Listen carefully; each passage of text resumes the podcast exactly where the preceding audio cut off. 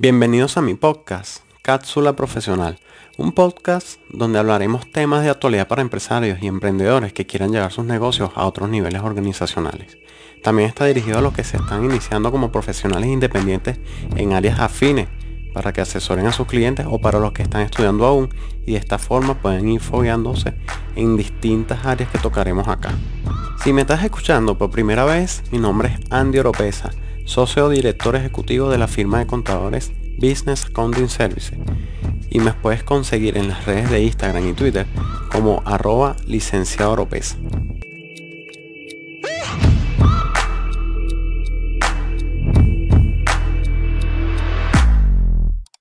Hola, ¿qué tal amigos? Estamos nuevamente por acá grabando el episodio número 6 del podcast Cápsula Profesional.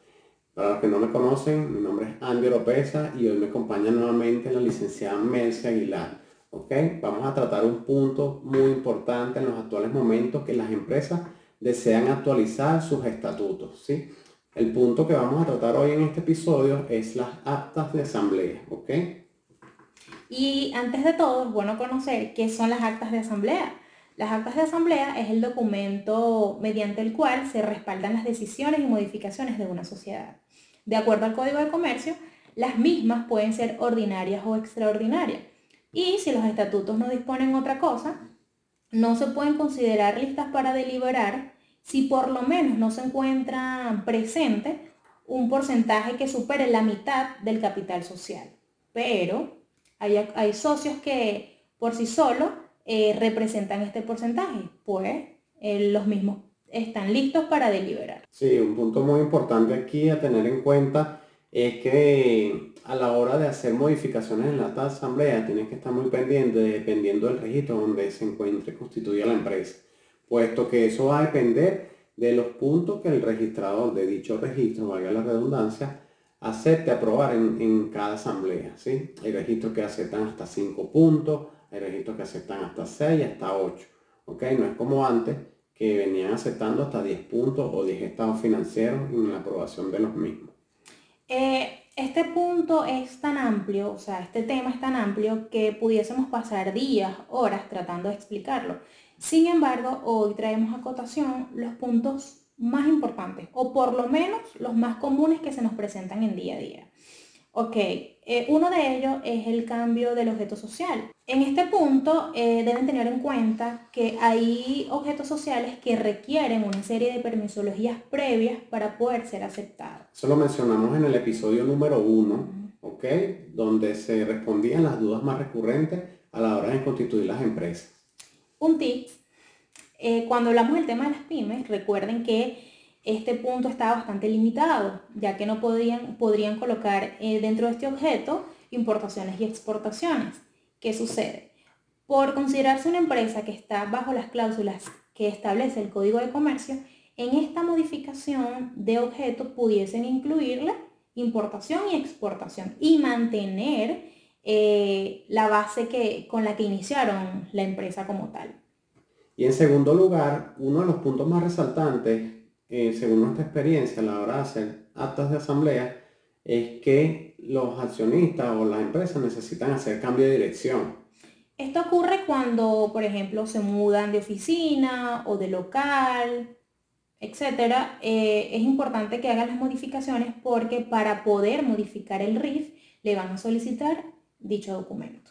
Otro de los puntos más resaltantes que según nuestra experiencia las empresas desean modificar a la hora de realizar una asamblea es el cambio o ratificación del comisario. Esto es, si se encuentra vencido o en el caso tal que el nuevo comisario no haya estado en la aprobación de estados financieros anteriores a su designación, este debe ser autorizado en la misma acta para la aprobación de los mismos. Si de lo contrario, pues no va a proceder. El comisario nuevo, si desean cambiarlo, deben autorizarlo dentro del mismo documento para aprobar estados financieros anteriores a su designación.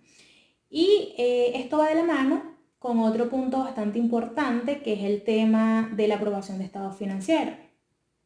Este punto, eh, de acuerdo al Código de Comercio en su artículo 275, se establece que todos los años las empresas deben reunirse eh, por lo menos al cierre del ejercicio económico y en los primeros 90 días, que es cuando se considera una acta de asamblea ordinaria, se deben aprobar, modificar o ratificar los balances. Esto va de la mano con el punto anterior por el tema del comisario. Normalmente las empresas lo hacen cuando ya conocen su, su, ganancia o su utilidad neta del ejercicio o ya tienen lista lo que es la declaración de impuestos sobre la renta. ¿Esto porque Para en los mismos estados financieros hacer todo el tema de los apartados en la estructura de los estados financieros. Algo que nos sucede muy a menudo es que la cultura de los empresarios acá en Venezuela, o por lo menos muy recurrente, no tienen eh, en cuenta hacer asambleas anualmente, sino cuando quieren un cambio muy puntual. ¿Qué sucede? Algunos tienen varias actas de asamblea, pero siempre se les olvida aprobar estado financiero. ¿Cuándo viene el inconveniente? Cuando quieren hacer aumento de capital y para el mismo requieren aprobar estados financieros antes y después del aumento. Pero si los ejercicios económicos anteriores a ese aumento no han sido aprobados, no se puede proceder con la modificación de esta cláusula. Algo que nos sucedió recientemente, o que bueno, no frecuentemente en realidad, es que hay empresas que no han aprobado estado financiero por más de 17 años, 10 años, y los registros mercantiles están bastante estrictos con este punto ya que ellos, de acuerdo al código de comercio, pues lo, ideal es que se haga anual. Bueno, si no lo haces anual, por lo menos cada tres años, cuatro años. Entonces, cuando tienen una serie de años sin ser aprobados, los registros mercantiles no te aceptan dicho cambio en un mismo documento. Algunos aceptan cuatro años, otros seis, algunos diez, y esto teniendo bastante suerte. De lo contrario, deben hacer varias actas y, esto resulta para los clientes demasiado costoso, puesto que en algunos casos nos ha tocado hacer hasta tres actas de asamblea para poder llegar a lo que me decía del aumento de capital. ¿Okay? Y esto demanda un tiempo importante. Es por ello que eh, nuestra firma, cuando se nos acerca un cliente para este tema de actas de asamblea, tenemos como principio evaluar todos los documentos legales, desde el documento constitutivo hasta todas las actas de asambleas que esta empresa tenga, ya que a veces se nos acerca un cliente y nos dice, mira, yo necesito una acta de asamblea solo para cambio de dirección, pero cuando evaluamos los documentos nos damos cuenta que requieren otras modificaciones. Entonces, ¿qué es ¿cuál es nuestro valor agregado? Revisar los documentos y evaluarlos y, y darle concretamente un resultado donde le expliquemos, mire, usted no necesita solo esto, adicional requiere este cambio, este cambio y este cambio. Se evita un problema futuro, porque no siempre lo que el cliente pide es realmente lo que necesita. Sí, bueno, y acotando lo que decíamos, que, que no, nos lleva una cantidad de tiempo, este, primero protocolizar unos años de estado financiero, en otra asamblea otros, y sucesivamente para poder llegar a, por ejemplo, a los momentos de capital, también está el tema de las ventas de acciones. A la hora de usted vender acciones, usted debe estar solvente en el seguro social y debe tener los libros legales, el de actas de asamblea y el libro de accionistas sellados y firmados por el registro mercantil. Sí, deben estar protocolizados. Esto nos atrasa un poco a veces el trabajo, puesto que primero debe hacerse dicho punto, lo del seguro social y lo de los libros, el sellado de libros legales, para luego proceder a la, venta de acciones. Esto es algo que en lo particular debería ya existir, ya estar solvente, ya estar vigente dentro de una compañía. Pero se los comentamos porque realmente sí, porque normalmente hay compañías que nos llegan porque, bueno, estaban paralizadas totalmente por varios años y bueno, eh, llegó el momento o les llegó un contrato y entonces ahí es, ahí es el momento donde desean actualizar todos esos años anteriores, aumentar capital y... Y todo ya es un proceso. Sí, tal cual. Y por último, uno de los puntos, yo creo que el más importante o por el más recurrente por el cual nos llegan los clientes a la hora de realizar este servicio de actas de asamblea es para el aumento de capital. En este punto, los clientes llegan precisamente, en primer lugar, porque no aumentan el capital desde que se constituyeron porque están optando por un crédito bancario y necesitan soportar que tienen capacidad de pago.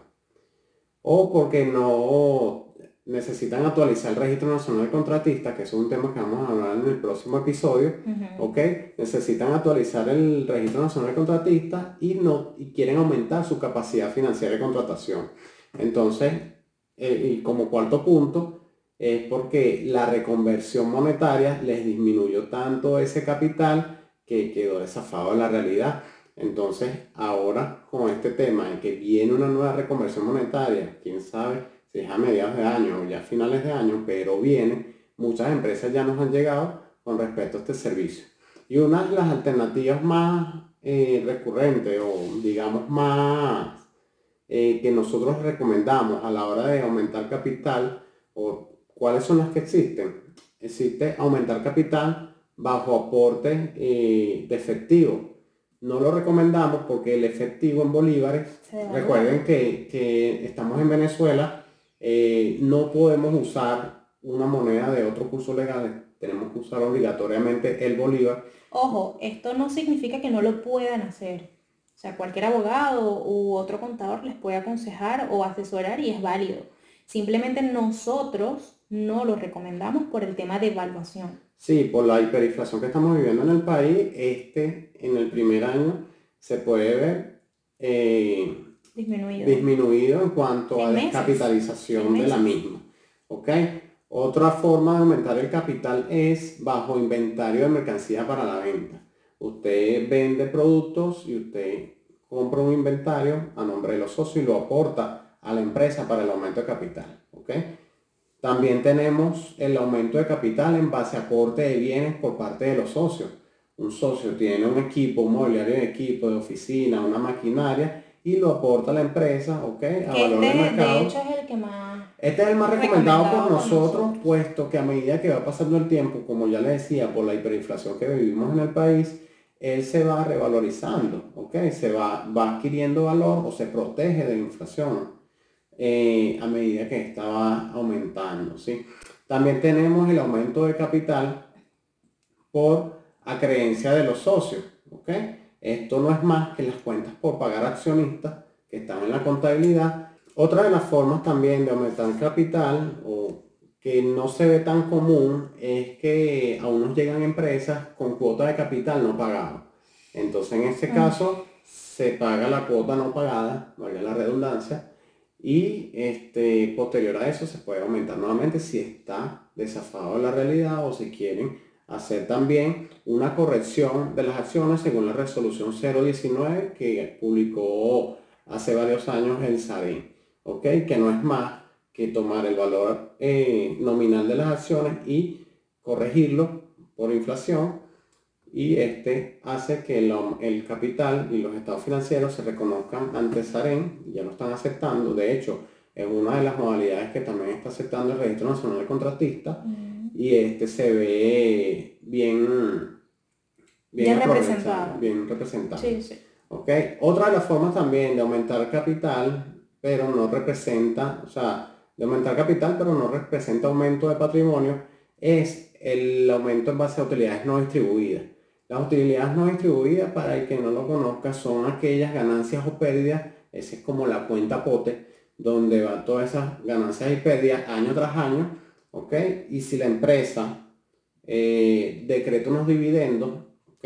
Los accionistas no desean dividendos, sino que lo quieren convertir en acciones, esto se puede capitalizar, ¿ok?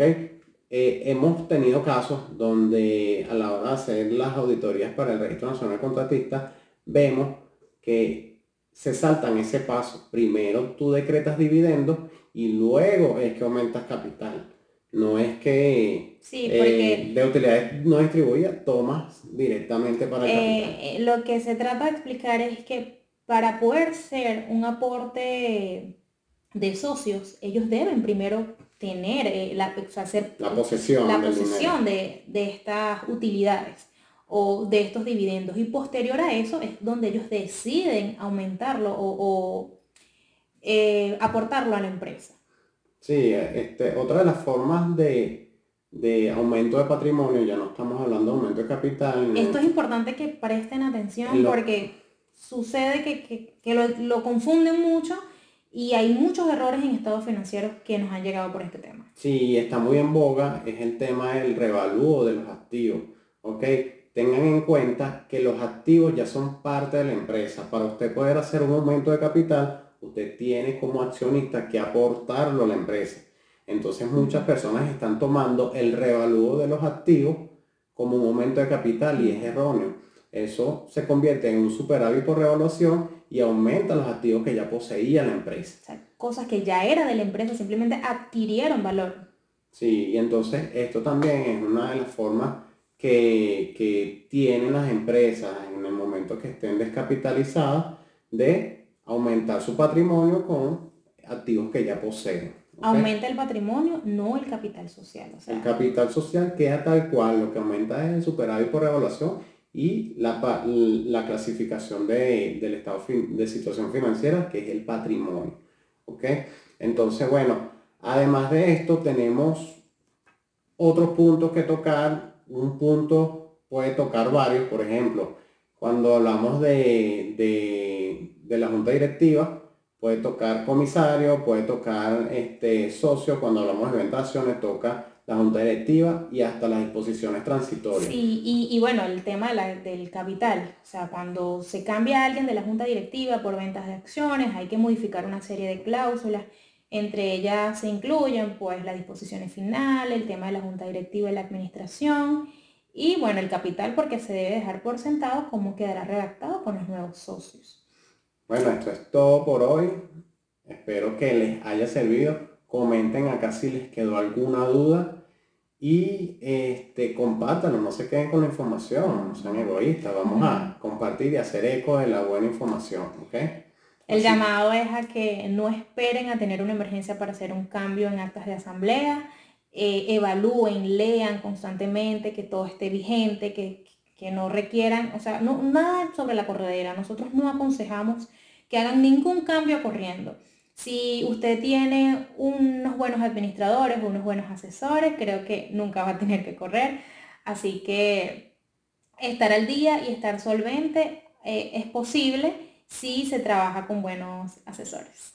Un tip que le doy para finalizar, si eres independiente o tienes tu firma al igual que nosotros, es que nosotros como valor agregado tenemos un calendario de, las fechas de las últimas actas de asamblea de los clientes, tenemos un historial donde colocamos eh, cuando se le vence el comisario, cuando se le vence la junta directiva. Esto al cliente le gusta, entonces cuando usted le dice, mira, se te va a vencer la junta directiva, se te va a vencer el comisario, hay que correr, mira, también hacemos previa auditoría es que nosotros evaluamos cuánto debería ser el aumento de capital, porque eso no es que llegue el socio y yo quiero aumentar el capital a tanto.